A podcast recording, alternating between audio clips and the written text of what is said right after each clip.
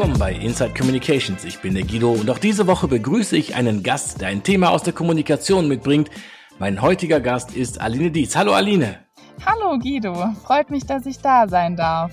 Aline, vielen Dank, dass du dir die Zeit genommen hast. Aline, du hast ja ein Doppelstudium, hätte ich es fast gesagt, aber du hast ja eine Spezialisierung gemacht, die ich natürlich persönlich super spannend finde. Du hast sowohl Kommunikationswissenschaften studiert als auch Psychologie. Wie kommt das? Genau, also ich konnte mich tatsächlich anfangs nicht so richtig entscheiden, äh, was ich, äh, was von beiden Studiengängen ich studieren soll. Und dann ähm, ist mir dieses Doppelstudium sozusagen ins Auge gesprungen. Ähm, und ich bin dafür dann in die Schweiz gezogen für dreieinhalb Jahre ähm, und mich hat das Zusammenspiel äh, der beiden immer sehr interessiert. Also auch in der Kommunikationswissenschaft hat ja sehr viel mit äh, psychologischen Prozessen zu tun, ähm, auch all das, was in der Werbung passiert. Und das hat wirklich einen super tollen Einklang gefunden, hat mir super viel Spaß gemacht. Ja, absolut. Kann ich nur unterstreichen, wenn man es wirklich in der Tiefe verstehen will, was da passiert, dann muss man tatsächlich auf Wahrnehmungspsychologie, muss man auf Kognitionspsychologie, da muss man dann wirklich rein. Und genau. äh, dann versteht man, warum die Sachen ineinander greifen. Genau, also warum springen wir Menschen auf unterschiedliche Reize an? Warum nicht? Ähm, was, woran fesselt sich unser Blick? Mhm. Auf was achten wir? Das sind also Sachen, die man dort eben lernt. Ähm, und das war super spannend. Und warum bist du dann nach München gewechselt? Ähm, ja, also ich habe äh, meinen Bachelor um ein Semester verlängert und hatte dann vor dem Master noch ein Semester Zeit und habe das genutzt, um ein Praktikum bei Pro7 zu machen. Ich war da in der Chefredaktion und ähm, hatte dort immer mal wieder Kontakt äh, mit meinem jetzigen Chef und bin dann in eine Produktionsfirma hier in München gewechselt und äh, mache jetzt eben noch meinen Master nebenbei. Und dann war München so für mich das einzig richtige Ziel sozusagen. Du hast uns jetzt gerade vor diesem kommunikationspsychologischen Hintergrund ein Thema rausgegriffen, das genau darauf einzahlt, und zwar die Bedeutung der Glaubwürdigkeit, damit Kommunikation überhaupt ihre Wirkung entfalten kann. Genau, also es ist vollkommen in Ordnung, dass der Absender einer Nachricht äh, mich als Empfänger natürlich von etwas überzeugen will oder mich dazu bewegen möchte, möglicherweise ein Produkt zu kaufen oder irgendwas in der Art. Denn am Ende kommunizieren wir immer mit einem gewissen Anliegen an den ja. Endkonsumenten, den, die Endkonsumentin. Ja, privat natürlich auch. Man kommuniziert immer mit einem Anliegen. Ähm, ja, genau. Also das gilt sowohl fürs Private als auch fürs Berufliche. Also die Voraussetzung dafür, dass ich das, was der andere sagt, ernst nehme und auch bereit bin, das auf mich wirken zu lassen und auch über die Argumente des jeweils anderen nachzudenken, ist natürlich, dass er ehrlich ist. Also ehrlich im Sinne von transparent in seiner Motivation oder ehrlich im Sinne von wahrheitsgemäß im Inhalt? Mm, also da würde ich mal sagen, sowohl als auch. Also wenn ich natürlich merke, dass gewisse Informationen falsch sind, auch einzelne in der Gesamtaussage, dann verliert der Sender natürlich in gewisser Art und Weise seine Glaubwürdigkeit. Mhm. Und dann verpufft so ein bisschen die Wirkung von all dem, was er eigentlich an mich herangetragen hat. Und auch wenn ich im Nachhinein feststelle, dass ich die Kommunikation falsch interpretiert habe, also dass es da eine Agenda gibt, die ich nicht kannte, dann fühle ich mich als Endkonsumentin manipuliert und das schafft natürlich auch Misstrauen. Ja, absolut. Natürlich sind beides jetzt keine gute Voraussetzung, wenn ich jemanden für irgendwas gewinnen möchte. Ja klar, also es ist ja so, dass klassische Werbung, also die Anzeige, ein Radiospot, ein Plakat und so weiter, sofort als Werbung vom Endkonsumenten dekodiert werden können. Mhm. Und da ist ja die Motivation dahinter auch transparent. Also der will mir jetzt was verkaufen mhm. ähm, und ob mal als Beispiel hier die Gummibärchen Haribo wirklich Menschen froh macht oder Red Bull Flügel verleiht oder Actimel Abwehrkräfte aktiviert, ist dann auch gar nicht mehr so wichtig am Ende des Tages. Ja, da wird dann im Prinzip akzeptiert, dass der andere zu Werbezwecken so ein bisschen schummelt und übertreibt. Ja, genau. Also, dass es so ein Delta gibt zwischen Werbeaussage und Realität, gilt in der Breite natürlich als so selbstverständlich, ähm, dass sich die Werbeindustrie auch in gewisser Art und Weise gezwungen sieht, auf Gütesiegel neutrale Institute zurückzugreifen. Also wenn Sie sagen möchten, dass die Qualitätsaussagen der Werbung dieses Mal tatsächlich auch stimmen. Ja, so. ähm, und jetzt haben wir eben derzeit im Marketing eine deutliche Be Bewegung vom Push zum Pull. Also das mhm. bedeutet weg von der klassischen Werbung und hin zum Content Marketing. In dem Werbung natürlich jetzt als solche oft nicht kenntlich gemacht wird. Genau, und an dem Punkt wird es jetzt auch spannend, denn wie reagiert denn ein Kunde, eine Kundin, wenn sie denkt, ähm, sie würde neutral und sachlich informiert werden und erst im Nachhinein dann feststellt, dass es sich eigentlich um Werbeinformationen handelt und sie Werbung konsumiert hat. Und diese Frage und wie man damit umgeht, dem wollte ich in meinem Podcast eben nachgehen. Ja, super spannend. Und mit wem hast du hierfür gesprochen? Ähm, ich habe mit einem Kollegen gesprochen, Sven Hanke. Der leitet den Bereich Content Marketing und digitale Distribution und Partnerschaften bei Studio 71 das ist eine Tochterfirma von Pro7 Sat1. Warum hast du gerade ihn ausgesucht? Ähm, weil ich in der ganzen Zusammenarbeit mit ihm festgestellt habe, dass er ein absoluter Content-Marketing-Experte ist und sowohl das Medium Fernsehen sehr gut versteht, als auch den ganzen Online-Bereich und man ihn gefühlt um drei Uhr nachts wecken kann, ihm irgendeine Frage zu Content-Marketing stellen kann und er dir alles aus dem FF beantworten kann. Also gab es für mich keinen anderen als ihn.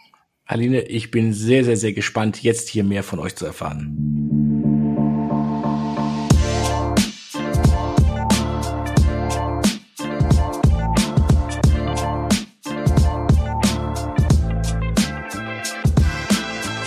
Sven, ähm, herzlich willkommen zu meinem heutigen Podcast. Du bist heute ga zu Gast bei mir. Und mein heutiges Thema ist Content Marketing über das magische Zusammenspiel von Glaubwürdigkeit und Werbung. Dass meine Zuhörerinnen und Zuhörer äh, sich ein Bild von dir machen können, magst du dich einmal kurz vorstellen, wie du heißt, was dein Arbeitsplatz ist, äh, was du studiert hast?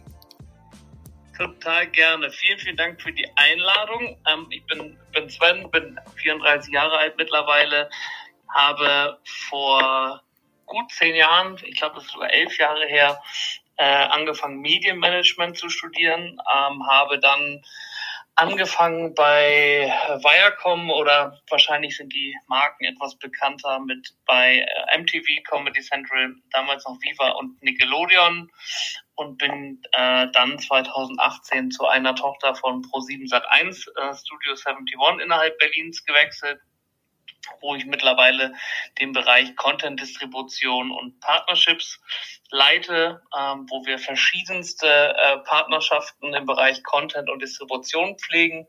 Und eine Disziplin davon ist natürlich Content Marketing, warum das, glaube ich, ganz gut passt, dass wir heute sprechen. Super, vielen lieben Dank dir. Ähm ja, du hast es schon kurz äh, angedeutet, was du jetzt machst. Was ist denn jetzt konkret gerade dein heutiger Job? Also wie sieht so dein Tagesablauf aus?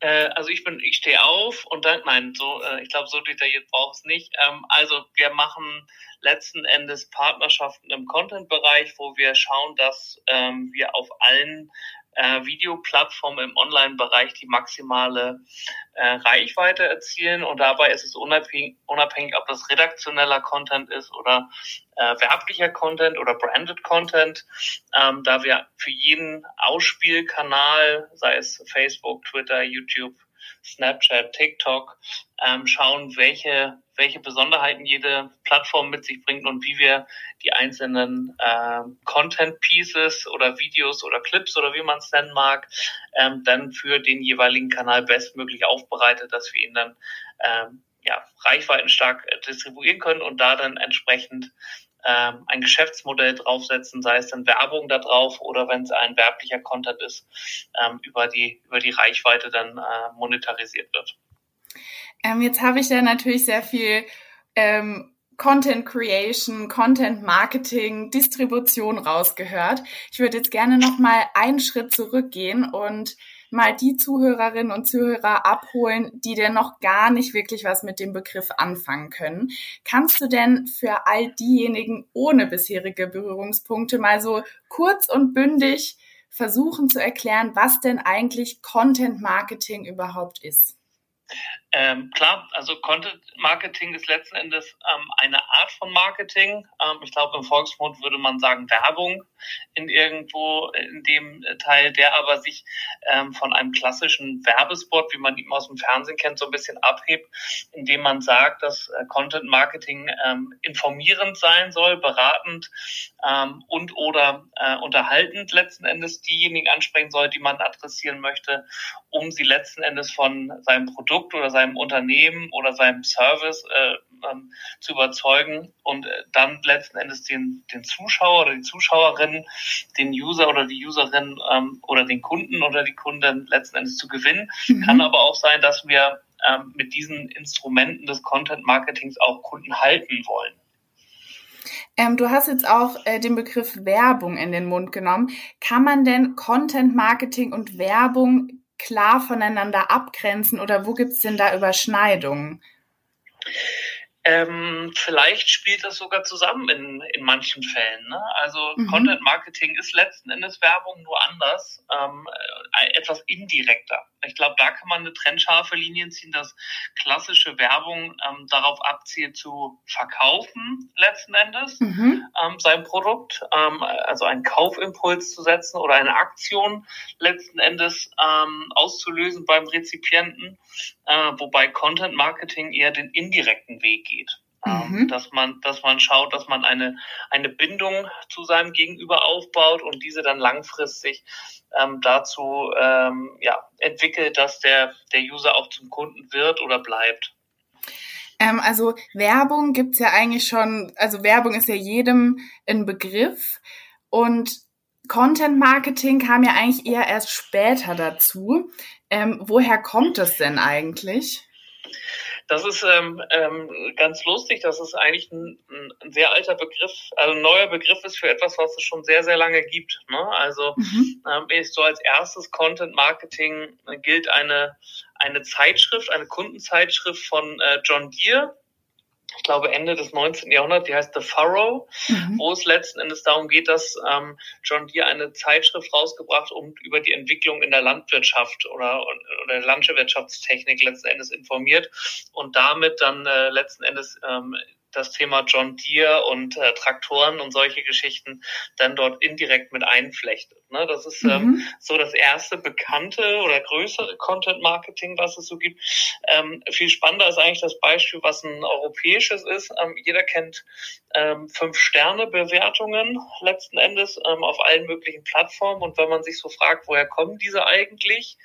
Ähm, und jeder hat schon mal von ähm, einem Sterne-Restaurant gehört ähm, und jeder hat schon mal der Michelin-Sterne gehört. Ja. Und ähm, alle kennen letzten Endes als Produkt von Michelin ja nur die Reifen und das hängt mhm. sogar miteinander zusammen, indem der Reifen, französische Reifenhersteller Michelin oder Michelin äh, damals einen äh, auch eine Zeitschrift rausgegeben hat, einen Reiseführer ähm, für die Leute, um ähm, zum Beispiel Ausflugsziele oder Restaurants dann auch ein Stück weit später zu ähm, bewerben oder letzten Endes dazu ähm, zu animieren. Mhm. Besuchen Sie doch mal diesen oder jenen Ort. Ähm, das Ziel dahinter war, dass die Leute mehr Auto fahren sollten. Ähm, und was dann für Michelin dabei rausgesprungen ist, dass wenn mehr Leute mehr Auto fahren, dann nutzen sich auch mehr Reifen ab. Ach, und entsprechend brauchen die Leute auch mehr Michelin-Reifen. Ne? Also ja. und das und das hat sich ja letzten Endes so hochgeschaukelt, dass es bis heute ähm, ja quasi das Content Marketing der Marke Michelin ähm, sich verselbstständigt hat äh, und, in, und, und immer noch im Hotel und im Restaurant und Gastronomiesektor ähm, geblieben ist. Ne? Also das ist mhm. etwas, wo, wo man wirklich äh, sagen kann, das ist ein erfolgreiches Content-Marketing bis heute. Ne? Das ist so die Entwicklung dessen. Ähm, lustigerweise kennt man ja auch den Begriff ähm, aus dem Fernsehen ähm, Soaps. Ne? Ja. Daily Soaps, mhm. ähm, GZS ja, und so weiter. Das kam ja auch direkt äh, in den Sinn. das das, äh, kommt ursprünglich so aus dem, aus dem Radio. Das hat äh, Procter Gamble ähm, letzten Endes hat ähm, unterhaltende, ähm, ich, im Fernsehen würde man sagen Telenovelas, ähm, ja. Hörspiele gemacht, um letzten Endes die Kundinnen äh, dazu zu animieren, entsprechende äh, Seife oder später auch Waschmittel äh, zu, zu vertreiben. Ne? Daher kommt so ein bisschen der, der Begriff Soaps. Mhm. Ähm, und ähm, ja, das hat dann bis in die bis in die 90er in der analogen Welt, muss man ja sagen, ähm, dann auch ähm, ja, in, in verschiedenen äh, Tele, ja, TV-Produktionen, die es in den USA gab, die letzten Endes von einer Firma finanziert worden sind, wo dann ja. ähm, das, was man heute Product Placement nennt, ähm, sehr doll vertreten war. Ähm, das gibt es allerdings auch in den 90er Jahren noch im, im auditiven Bereich.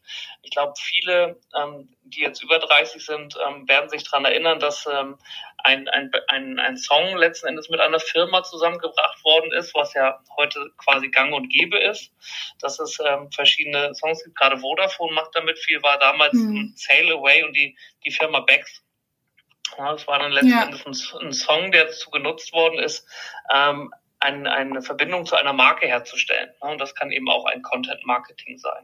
Also das bedeutet eigentlich unterm Strich, bei Content Marketing geht es viel, viel mehr darum, den Kunden wirklich an sein eigenes Produkt zu binden und eher mit ähm, Identifikation und eher auch so Emotionalität ähm, den Kunden anzulocken und nicht mit einfach stumpfer, sage ich jetzt mal salopp, stumpfer Werbung. Ja, also das ist natürlich ähm, das Best-Case-Szenario, wenn mhm. du ähm, langfristig eine Kommunikation zu deinem Kunden aufbauen kannst. Ja. Das, das hilft dann immer, ähm, das Thema Glaubwürdigkeit und ähm, dann auch Loyalität ähm, dem Produkt oder dem der Firma, dem Service ähm, gegenüberzutreten, um dann zu schauen, was macht, was macht da Sinn. Ne? Und mhm. dann ähm, schaut man vielleicht auch mal, äh, sag ich mal, über den einen oder anderen Menge hinweg, weil man halt äh, sehr nah an einer Marke ist. Ne? Also ja. bestes Beispiel ist, ich glaube, ähm, wenn man sich ein, ein iPhone kauft, ähm, kauft man es sich nicht, weil man ähm, das technische Datenblatt mit anderen ähm, Smartphones vergleicht, ja. sondern weil man eine gewisse Bindung zu der Marke hat. Ja. Und das ist natürlich äh, eine Möglichkeit, ähm, bietet dort das Content Marketing Leute enger und enger an sich, an sich zu binden. Ähm, du hast jetzt ein Wort ähm, in den Raum geworfen, an dem ich mich jetzt so ein bisschen aufgehangen habe, und zwar Glaubwürdigkeit.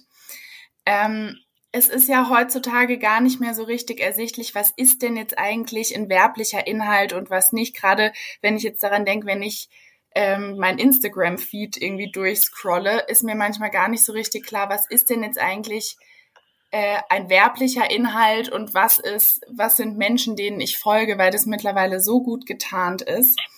Ähm, ist es, macht es denn einen Unterschied für die Kundinnen, wenn ich weiß, dass es Werbung ist? Oder ist es eigentlich total egal im Nachhinein? Es kommt drauf an. Ich, ich würde sagen, gerade durch die, ähm, durch die Flut an werblichen Content, die wir mittlerweile durch Instagram, TikTok, äh, zum Teil auch Facebook mittlerweile bekommen, ähm, in einem äh, quasi eingeschleust in einem redaktionellen Inhalt oder einem, einem Feed, der organisch ist, mhm. ähm, ist die Akzeptanz gegenüber werblichen Inhalten ähm, so hoch wie noch nie.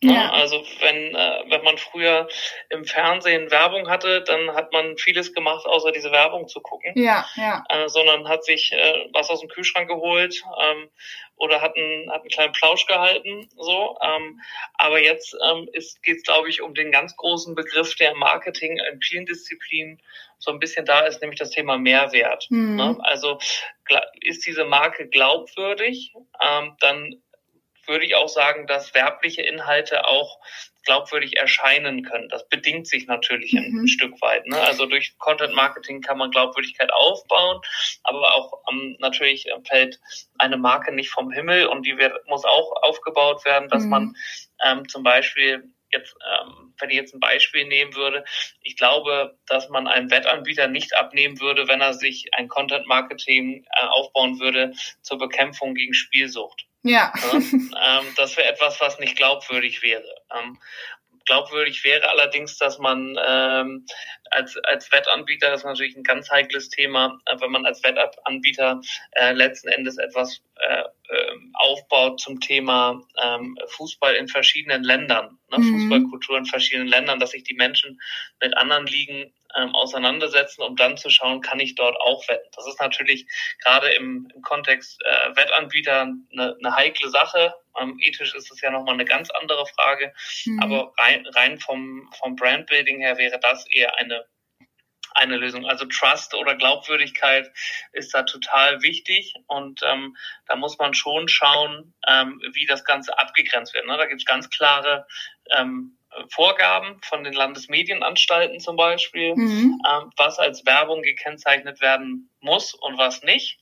Ähm, und die Gesetzgebung oder die ähm, äh, ja, die, gerade die Gesetzgebung kommt natürlich nicht so schnell hinterher, wie sich Algorithmen und Plattformen verändern heutzutage. Ne? Aber also, kann ich denn ähm, Glaubwürdigkeit irgendwie messen? Also kann ich messen, so dieser, diese Marke ist glaubwürdig, glaubwürdiger als die andere?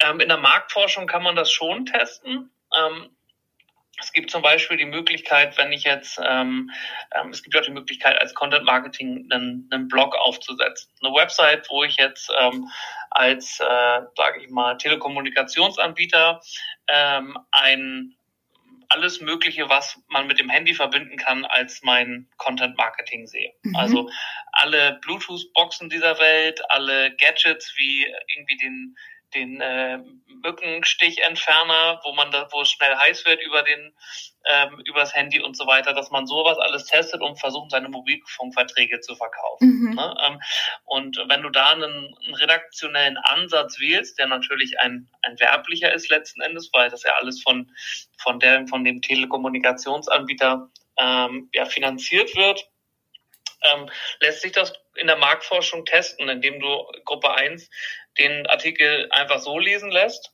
ähm, ja. ohne dass diejenigen wissen, ähm, von wem das kommt und macht das so Sinn, klingt das plausibel, klingt das werblich. Einer Gruppe sagst du, ähm, sie lesen den Text erst, ohne dass sie es wissen dann äh, gibst du denen einen, äh, einen Hinweis, dass es ein, ein werblich, äh, in einem werblichen Kon Kontext stattfindet.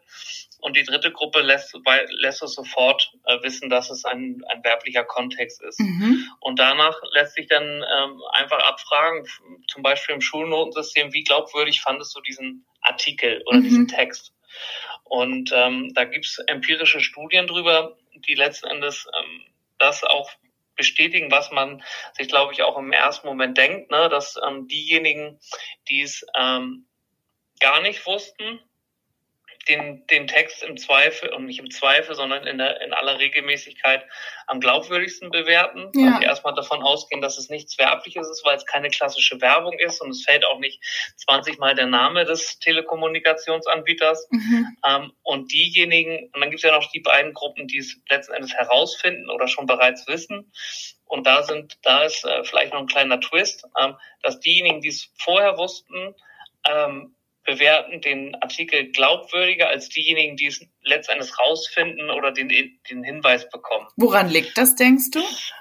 Ich glaube, das äh, hat was mit ähm, dem Faktor äh, gefühlte Aufrichtigkeit zu tun. Also mhm. wenn du etwas liest und davon ausgehst, dass es redaktionell ist und dann letzten Endes nochmal im Nachhinein ähm, rausfindest, ne, dass du vielleicht irgendwo ein Logo findest oder steht dann irgendwo unten, dass du dann denkst, dass du dich so ein bisschen hintergangen fühlst. Ne? Und dann sagst, mhm. alles, was hier drauf ist, finde ich, äh, also finde ich, hat einen werblichen Anstrich. Also man fühlt sich vielleicht ein bisschen auf den Arm genommen, mhm. wenn man das mal so salopp sagen ja. kann. Ähm, wenn du aber ehrlich bist und sagst, ähm, dies ist hier ein äh, werblicher Kontext, wir wollen aber trotzdem für dich alle Bluetooth-Boxen testen, mit denen wir kein Geld verdienen, sondern wir möchten dir nur sagen, was du alles Cooles mit einem Smartphone machen kannst, ähm, ist das, wäre das als aufrichtiger und ehrlicher wahrgenommen und damit dann auch als glaubwürdiger. Ah, interessant. Aber wenn ich jetzt als Unternehmen ähm, Zweifel daran habe, könnten jetzt meine Kunden darauf anspringen oder nicht? Und ich habe so ein bisschen Sorge davor, dass sie es nicht tun.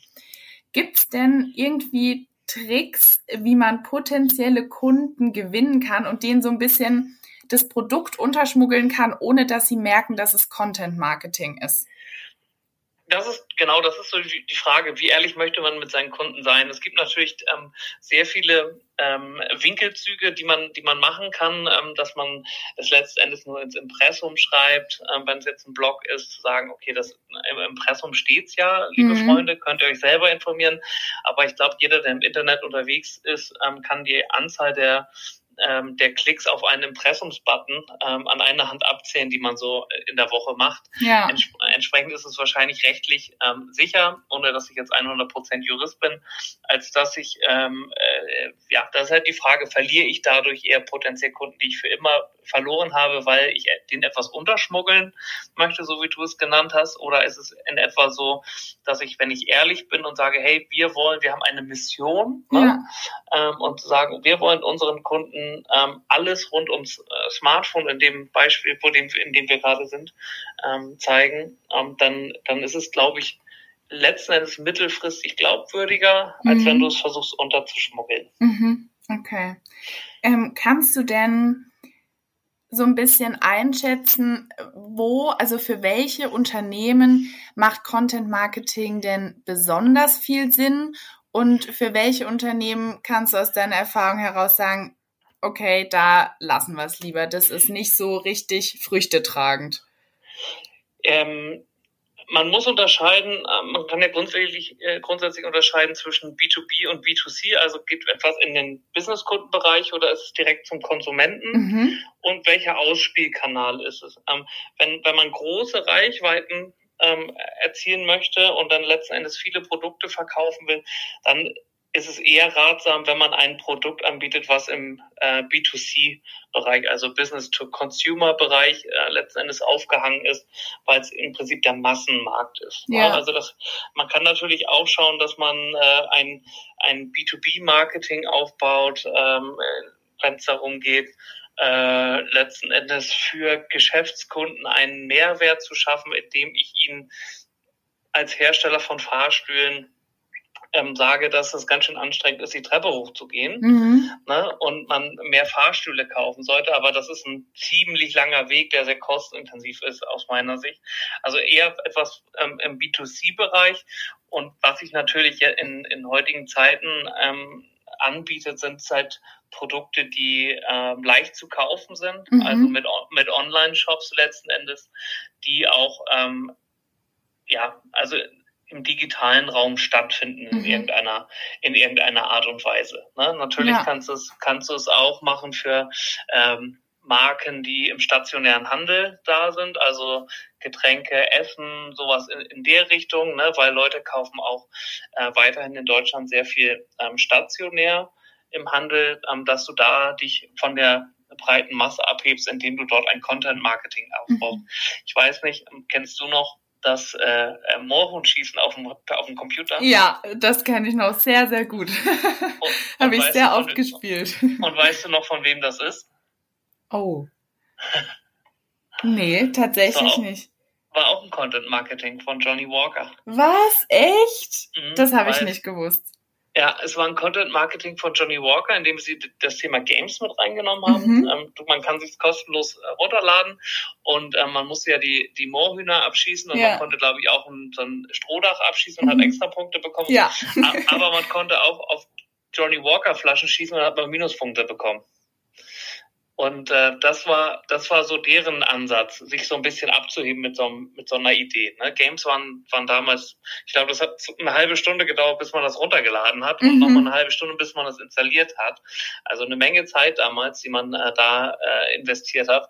Aber auch das ist eben ein Thema, was da mit abgedeckt worden ist. Also grundsätzlich glaube ich, dass ähm, äh, ja, Produkte, die schnell, ähm, äh, schnell und viel Umsatz machen ähm, und eine gewisse Massenkompatibilität äh, hat, äh, letzten Endes da sich, da sich ganz gut ja. Ähm, äh, ja, prädestiniert dafür sind, ähm, ein Content Marketing draufzusetzen. Man kann natürlich aber auch ähm, ein Content Marketing aufbauen, was ein bisschen langsamer läuft. Mhm. Also zum Beispiel das ADAC-Kunden- oder Mitgliedermagazin.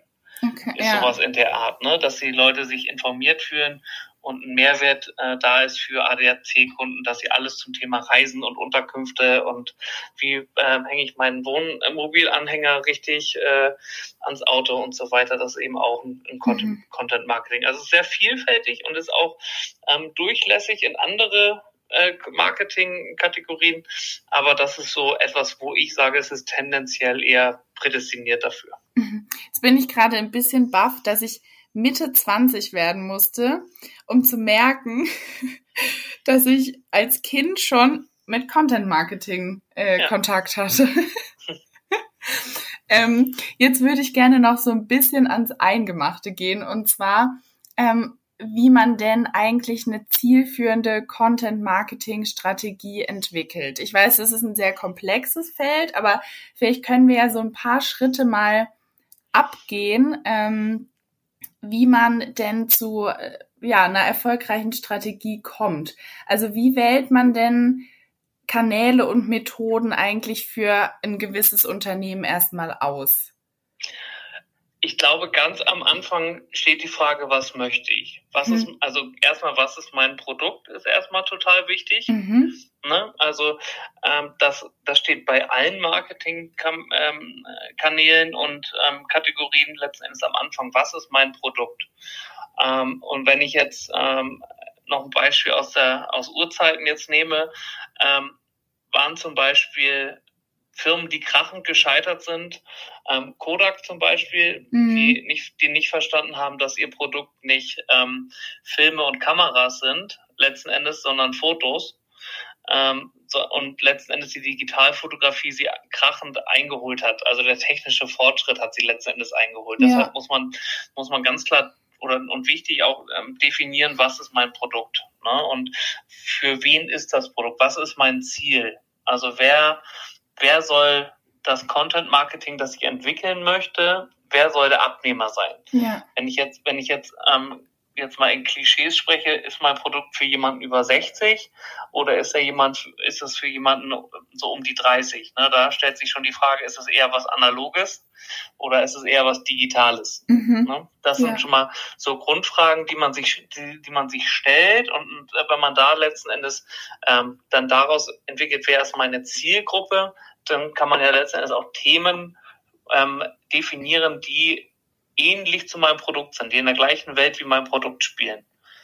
Letzten Endes. Mhm. Ne? Und ähm, daraus er, ergibt sich dann letzten Endes, wo sind denn diese Zielgruppen, die ich adressieren möchte? Sind die im digitalen Raum und wenn ja, wo? Ne? Weil ja. ähm, ist es jetzt, sind es jetzt Leute, die ähm, ich begeistern könnte ähm, über welche Kanäle auch immer an ein Newsletter, ne, was letztendlich auch ein Content Marketing sein kann ähm, zu subscriben oder ist es eine Generation, die eher auf Facebook ist oder auf Snapchat oder auf TikTok oder auf Instagram oder auf allen. Ne? Aber jede Plattform hat ja ungefähr seine Kernalterszielgruppe mhm. und manche manche Plattformen sind ein bisschen männlicher, wie, wie Facebook oder YouTube, ähm, während zum Beispiel eher Pinterest ähm, eher eine, eine weiblichere Zielgruppe mhm. anspricht. Mhm. Ne? Und das bedeutet, du suchst dir erst deine Zielgruppe aus und schaust dann, mit welchen Mechanismen kannst du arbeiten, um diese Zielgruppe praktisch bei der Stange zu halten, damit die sich für dein Produkt interessieren und dann mit Hilfe der Argumentation, die du deinen Kundinnen ähm, unterbreitest, zu einem Kaufwunsch oder was auch immer das jeweilige Unternehmen verkaufen oder äh, vermitteln möchte, so dir das Interesse weckt schlussendlich. Genau, also was ist, was ist artverwandt? Ne? Also ja. wenn ich jetzt, ähm, wenn, sag, sag du doch mal ein, ein Produkt und ich würde dir sagen, in welchem Content Marketing ich es unterbringen würde. Vielleicht mal so rum. Mm. Uiuiui. Jetzt, ähm, dann würde ich sagen, aus aktuellem Anlass, ähm, Sneaker. Sneaker. Für, für Herren oder für Damen? Für oder Damen. Für, für Damen. Ähm, zum Beispiel, Sneaker kommen ja so aus den, aus den, aus dem Hip-Hop-Bereich der 80er so ein bisschen. Mhm. Ne? Ähm, und vielleicht wäre es dann das Content Marketing, ähm, die ähm, das Thema Tanzen wieder auf den auf den äh, Plan zu rufen, ne? weil mhm. Sneaker sind, eignen sich ganz gut zum Tanzen. Und dann könnte man überlegen, ob man äh, gegebenenfalls ein, ein eine Videoserie macht, ich sage jetzt erstmal ganz bewusst Videoserie, um dann ähm, zu zeigen, wie man zu Hause alleine tanzen kann. Ähm, und dabei werden immer die Sneaker, die ich bewerben möchte, letzten Endes getragen. Ja. Ne? Und äh, man macht es dann ganz platt gesagt, man macht äh, Videotutorials ähm, zum Thema Tanzen oder Hip-Hop oder Breakdance ähm, wo man dann letzten Endes äh, erlernt, wie man zu Hause alleine Breakdance lernen kann. Ähm, und das füllt man dann mit verschiedenen Schwierigkeitsstufen äh, auf und zeigt den ähm, weiblichen äh, Kunden, ne, muss man natürlich auch im Setting gucken, in der ja. Ansprache, dass es eher weiblich ist, dass man äh, dort oft äh, schaut, äh, okay, wir produzieren diese diese Videos und dann schauen wir, auf welchen Plattformen kann dieser Content bei der weiblichen Zielgruppe eine Community aufbauen. Das heißt, du musst ja auch eigentlich erstmal wissen, wenn ich jetzt sage, ich möchte gerne äh, Nike Air Force ähm, weiterhin promoten, mhm. musst du ja eigentlich erstmal wissen, wo äh, treibt sich denn die Zielgruppe der Menschen rum, die diese Schuhe trägt? Wie findet man sowas denn erstmal raus? Ähm, das ist ja eher die Frage, wo sind die Leute, die äh, sie nicht tragen? Weil ja, das die, stimmt. Die, die, die, sie tragen, kann ich, das ist das Thema mit Kundengewinn oder Kunden halten. Ja. ja. Möchte ich diejenigen, die es kaufen, ähm, noch näher an die Marke binden, dass irgendwie das Nachfolgemodell kaufen und so weiter. Mhm. Ähm, so in der Richtung, dass man irgendwie auf die ja, USPs, also die Unique Selling Points des Schuhs äh, aufmerksam machen kann. So haben sie so eine super geile Dämpfung. Ne? Mhm. Also irgendwie wäre das dann eher so, wenn es eine männliche Zielgruppe ist, dann würde man da eine Bowlingkugel ranschnallen oder eine Wassermelone und das vor aus dem Kran schmeißen. so und dann sagen, okay, die Wassermelone hat gehalten, weil der Sneaker so eine coole Dämpfung hat. Ja. Ne? Ähm, ja. Ich weiß nicht, ob, ob du ob du diesen äh, ähm, es gibt einen YouTube-Kanal, der heißt Will It Blend. Oh, das sagt ja. mir nichts, nee. Und das ist so ein, so ein, äh, so ein Mixer für zu Hause. Mhm. So ein Standardmixer und die haben gesagt, wir sind der stärkste Mixer auf der Welt. Mhm. So, und unser Mixer kann alles kaputt machen. Und dann haben sie nachher iPhones da reingeschmissen und so weiter. Also die haben teures elektronisches Gerät da reingeschmissen und haben das Ganze gemixt. Und? So, ja, es, na, nachher war es nur noch Staub. Wahnsinn. Ne? Und das ist auch ein Content-Marketing, das dann eine sehr männliche Zielgruppe anspricht und emotionalisiert. Und es ist einfach nur ein Mixer für die Küche. Aber es ist einfach, dass man der, der äh, dass es sehr männliche Ansprache ist, zu sagen, ich bin der Stärkste, ich habe jetzt den stärksten Mixer zu Hause. Ja. Ähm, und der kann sogar dein iPhone zerhäckseln. Wahnsinn. Und wenn ich, wenn ich dann meine jeweilige Strategie auf den Markt gebracht habe, sozusagen, wie messe ich denn dann, ob das tatsächlich funktioniert oder an welchen Stellschrauben ich da nochmal drehen muss, damit es noch besser funktioniert? Ähm, erstmal ist ganz wichtig vorab so ein bisschen Benchmarken für sich selber. Ne? Also ja. was, was sind meine Ziele? Sind meine Ziele erstmal, dass ich Community aufbaue, eine Community aufbaue, jetzt im Online-Bereich oder jetzt, wenn es ein Kundenmagazin wäre, ähm, die Auflage? Mhm. Sowas in der Richtung oder bei einem Blog die Aufrufe der Seite. Ähm, oder ist es, sind da schon die ganz harten KPIs äh, dann letztendlich verzielt, indem ich sage, äh, ich möchte aber, dass äh, so und so viele Leute mehr meine Sneaker gekauft haben als unseren klassischen Marketing. Mhm. Ne? Ja. Das muss man, das muss man definieren. Und man kann natürlich auch mit, ähm, äh, wenn man jetzt von, von Videoplattformen spricht, kann man ja meist auch in irgendeiner Form irgendwo einen Link einfügen. Hm. Ne? Also bei Instagram wäre es dieser Swipe-Up oder ja. mittlerweile kann man in den Insta-Stories auch so Sticker einbauen mit einem Link. Ja. Äh, dass man dann zum Online-Shop von äh, dem Sneaker-Hersteller kommt und es direkt kaufen kann? Oder ist es ähm, so, dass ich sage, okay, ich, ich möchte erstmal organische Reichweite aufbauen, um dann meine Strategie auszubauen? Mhm. Ne? Weil es, es empfiehlt sich auf jeden Fall eine, ein Content-Marketing nicht nur für ein dezidiertes Produkt aufzubauen, sondern eher für eine, eine Marke, für eine Markenwelt. Mhm. Ne? Weil wenn jetzt der Sneaker da ist und wir wissen, es kommen ungefähr 3000 Sneaker im Jahr äh, auf den Markt, ne? was mache ich mit dem mühsam aufgebauten Content-Marketing dann in sechs Monaten oder in zwölf Monaten? Mhm. Ja. Ne? Ja, du Entschuldigung, ja.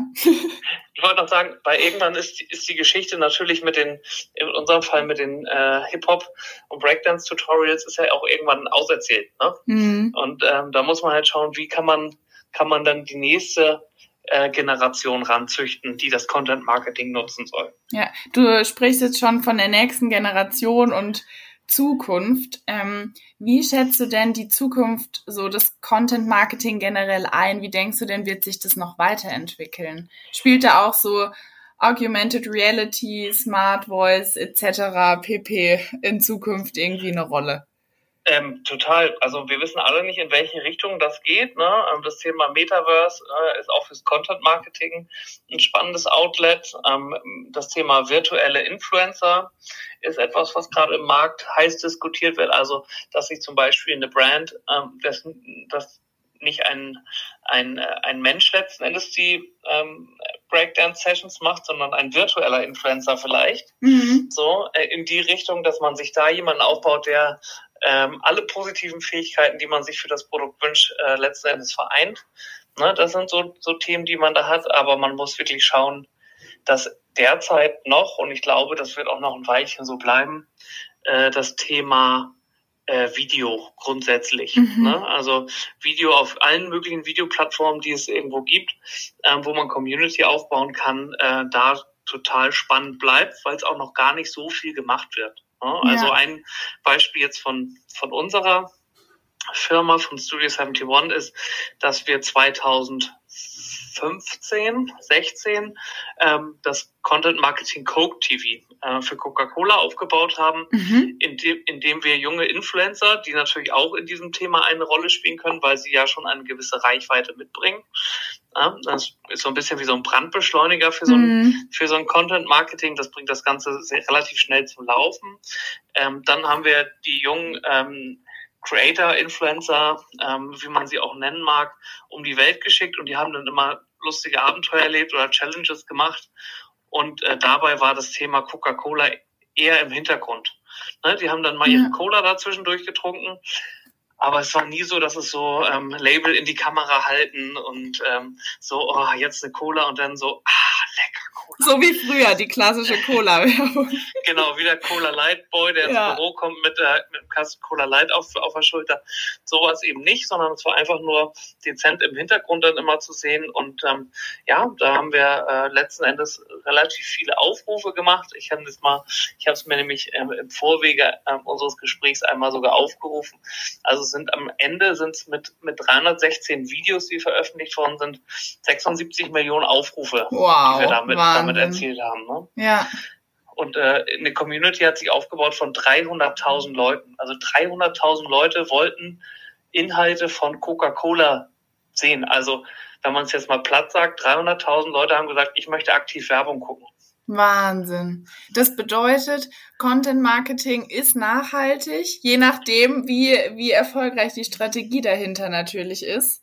Ähm, und Content Marketing hat Zukunft mit unterschiedlichen Einflüssen, die sich dann noch ergeben werden. Wenn man halt neue Produkte in irgendeiner Form in den Markt einführen will, weil ich habe eine affine Zielgruppe, die sich dafür interessiert. Wir sind jetzt langsam schon am Ende unseres Podcasts angekommen. Ähm, mein Thema zu Beginn war ja das magische Zusammenspiel von Glaubwürdigkeit ähm, und Content Marketing.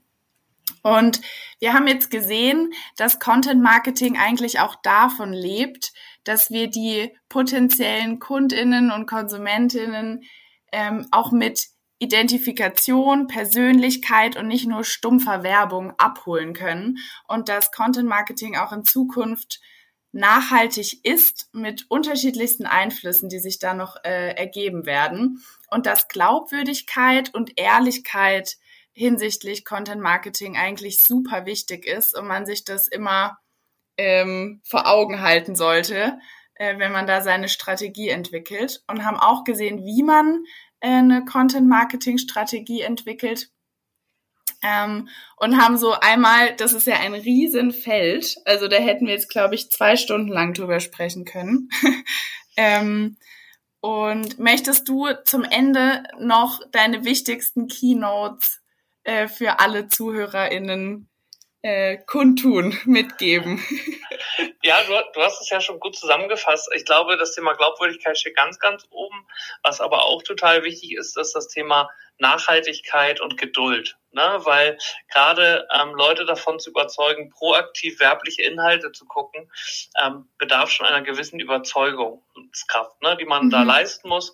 Und daher sollte man da sehr nachhaltig rangehen und nicht auf kurzfristige Erfolge wie jetzt mit einem klassischen TV-Werbespot ähm, hoffen, sondern langsam und nachhaltig Community aufbauen. Ne? Und das ist ja. halt ein Thema, was sich dann mittel- und langfristig ähm, durchaus auszahlt, wenn man es gut aus, aufsetzt.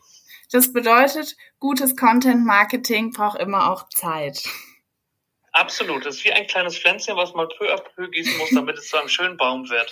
Mit vielen Schräubchen, an denen man drehen muss. genau.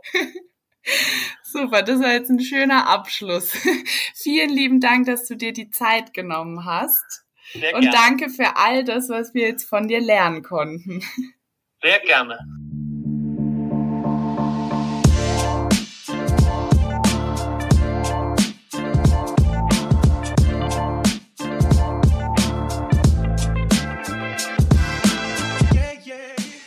Sehr schön. Jetzt hast du das ja bereits zusammengefasst. Ja, Guido, mich würde jetzt aber auch interessieren, was waren denn jetzt so für dich die wichtigsten Punkte, die du aus diesem Podcast mitgenommen hast? Also ich, hm, ich fand seine Ausführung sehr gut, dass man einer Marke durch gutes Content-Marketing Glaubwürdigkeit verleihen kann. Und dass wenn eine Marke glaubwürdig ist, dass dann auch erkannte Werbung glaubwürdig und wirkungsvoll ist. Mhm. Und was mir natürlich auch sehr gefallen hat, war seine spontane Strategieentwicklung zu den Sneakers. also da merkt man schon auch den Spaß und den Enthusiasmus, mit dem er Marketing macht. Also echt klasse. Mhm. Und dann natürlich der sehr, sehr wahre Satz, dass Content Marketing genauso wie klassische Werbung einen Kaufimpuls setzen soll. Ja. Aline, ich danke dir für diesen wirklich kurzweiligen und sehr lehrreichen Beitrag. Ja, danke Guido, dass ich zu Gast bei Inside Communications sein durfte und meinen mhm. Podcast äh, hier äh, veröffentlichen darf. Ähm, wenn ihr Fragen zu dieser Sendung habt, zum Thema Content Marketing oder ähnlichem, dann schreibt sie uns gerne. Unsere E-Mail-Adresse ist feedback at insidecommunications.de. Äh, wir werden sie auf unseren Social-Media-Kanälen auf der Website, Twitter, Instagram, LinkedIn, Xing und Facebook verantworten. Und wir sind auch über jedes Feedback dankbar, auch hier über E-Mail, Social Media und natürlich auch auf Spotify und Apple Podcasts, wo man Reviews schreiben und Sterne vergeben kann. Und das Wichtigste, wo man diesen Podcast auch abonnieren kann. Also mir bleibt da jetzt nur noch zu sagen, vielen, vielen Dank fürs Zuhören. Ich hoffe, ihr konntet einiges für euch mitnehmen. Ähm, wenn euch dieser Podcast gefallen hat, dann würden wir uns natürlich total über eure Unterstützung freuen. Äh, wir haben auf unserer Website www.insidecommunications.de alle finanziellen Möglichkeiten aufgelistet und freuen uns dann natürlich über jeden, der dieses Format unterstützen und aufrechterhalten möchte. Da bleibt mir nur noch mal zu sagen, vielen Dank. Vielen Dank und bis nächste Woche. Tschüss. Bis nächste Woche. Tschüss.